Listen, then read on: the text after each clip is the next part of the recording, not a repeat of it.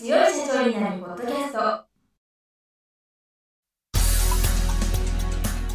この番組は数字がちょっと苦手な中小企業経営者の方のための番組です日頃から多くの経営者の相談に乗っている中小企業診断士と税理士の2人の対談形式で中小企業の現場の目線から専門知識を分かりやすく解説します会社経営に数字を上手に活用していただくために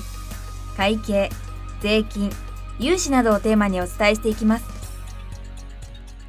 こんにちは。中小企業診断士の六角です。いつも数字中社長になるポッドキャストをお聞きいただきありがとうございます。今回はゲストに株式会社コエラボ代表取締役の岡田正宏さんをお迎えしております。岡田さんよろしくお願いいたします。よろしくお願いいたします。実は今回はバーチャル録音をしておりまして、岡田さんと私は離れたところにいます。初めての試みですが、全部岡田さんにやっていただいて本当に助かります。ありがとうございます。はい。よろしくお願いします。で、まず岡田さんなんですけれども、1年ほど前にご出演いただいたんですけれども、今回は2回目のご出演ということで、はい。岡田さんが今年1月に本を出版されたんですよね。そうです。岡田さんの新しい本は、声で思いを伝えるポッドキャストマーケティングという本で、まあ、ポッドキャストの活用法についてなんですけれども、これについてお話を伺う前に、岡田さんのプロフィールをご紹介したいと思います。岡田さんは1973年に岡山県岡山市でお生まれになられ、1999年に NTT ソフトウェアさんに入社されました。その後、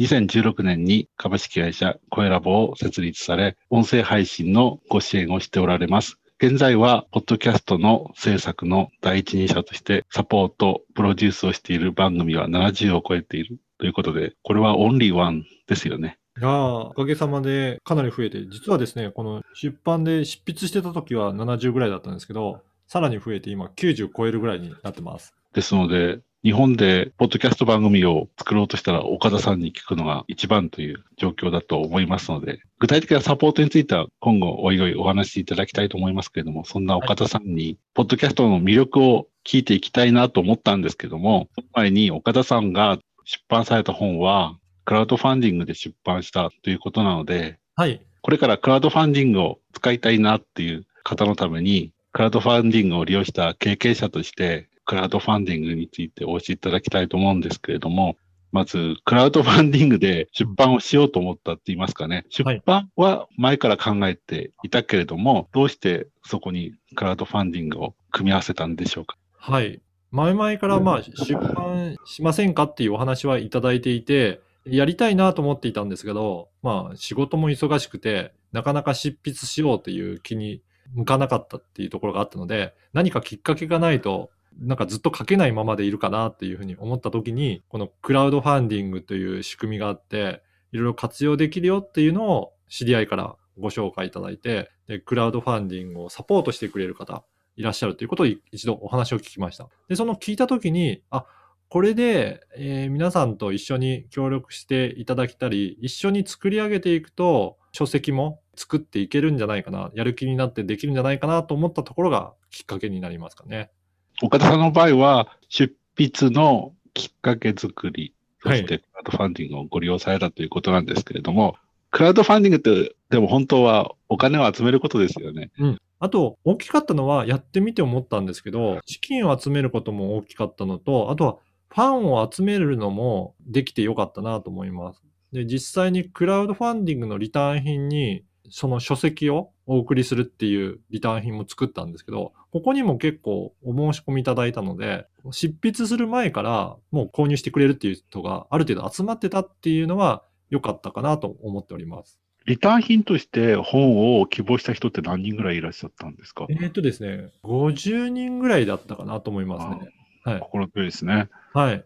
岡田さんの場合、クラウドファンディングの目標額ってどれくらいだったんですか？60万にもともと目標は設定してましたね。だいたい書籍作るのがそれぐらいでできるというふうに伺ってたので、じゃあそれぐらいで目標設定しようということで始めました。で、実際はいくら集まったんですか？実際はですね、107万円超えるぐらい集まりました。じゃあ、目標を超えた47万円はパーテーで。ま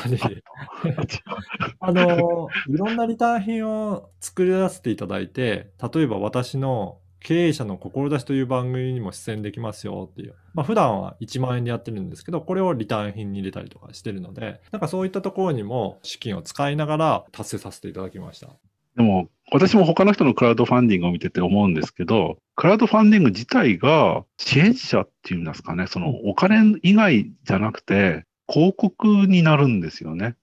そう、おっしゃる通りで、そこで初めて言ってもらったっていう方も実はいらっしゃるんですよね。クラウドファンディングっていうと資金調達だと思ってたんですけど、実際はすごい宣伝効果があって、うんさっき岡田さんおっしゃってた通り、クラウドファンディングでお客さんが得られたっていうね、副次的効果って言いますかね。ありますね。やってるよっていうことを、私自身ももちろん Facebook とか他の SNS も使ってやってるんですけど、その他の方もなんか協力していただいて、私がやっているので、よかったら皆さん支援してくださいっていうようなことをシェアしてくれる方もすごくたくさんいて、それで初めてその方たちにも伝わって、ポッドキャストっていうのを見てもらったっていう、まあそういった効果もあって、やってよかったなというふうに感じてます。私も実は岡田さん以外のクラウドファンディングをたくさん支援したんですけど、去年はコロナ禍っていうことで、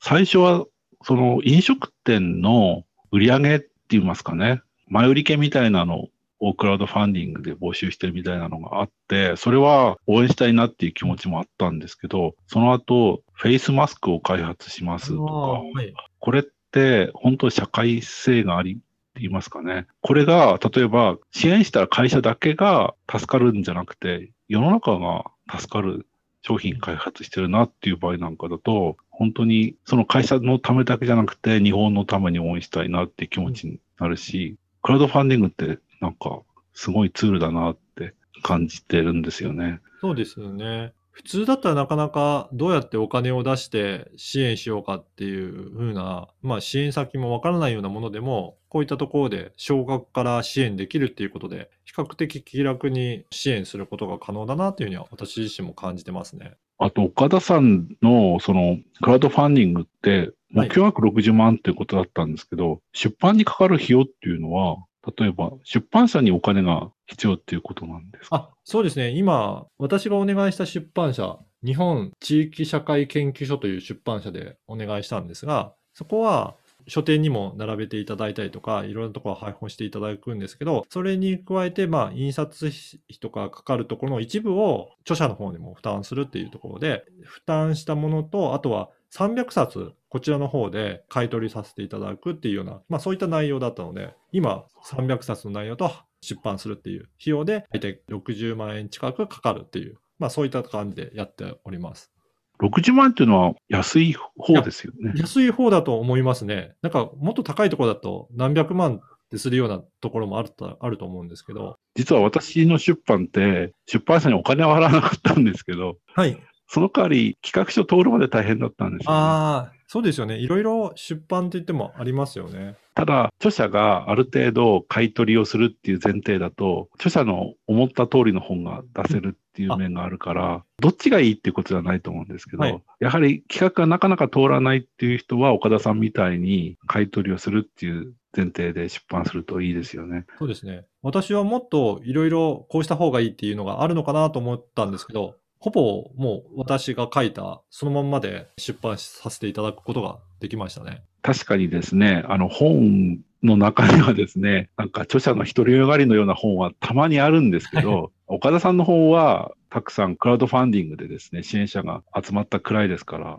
岡田さん買い取りしなくても売れる本だと思ったんですけども、やはり出版を円滑に進めるっていう時は、買い取りをするっていう手法の出版でもういいかもしれないですよね。はい。ということで、クラウドファンディングの素晴らしさっていうのがちょっと理解できたので、クラウドファンディングで何かをしたいっていう方は、ぜひですね、利用していただければというように思ってます。ということで時間になりましたので、次回からこの本の中身について具体的にお伺いしていきたいと思います。岡田さん、今回はありがとうございました。ありがとうございました。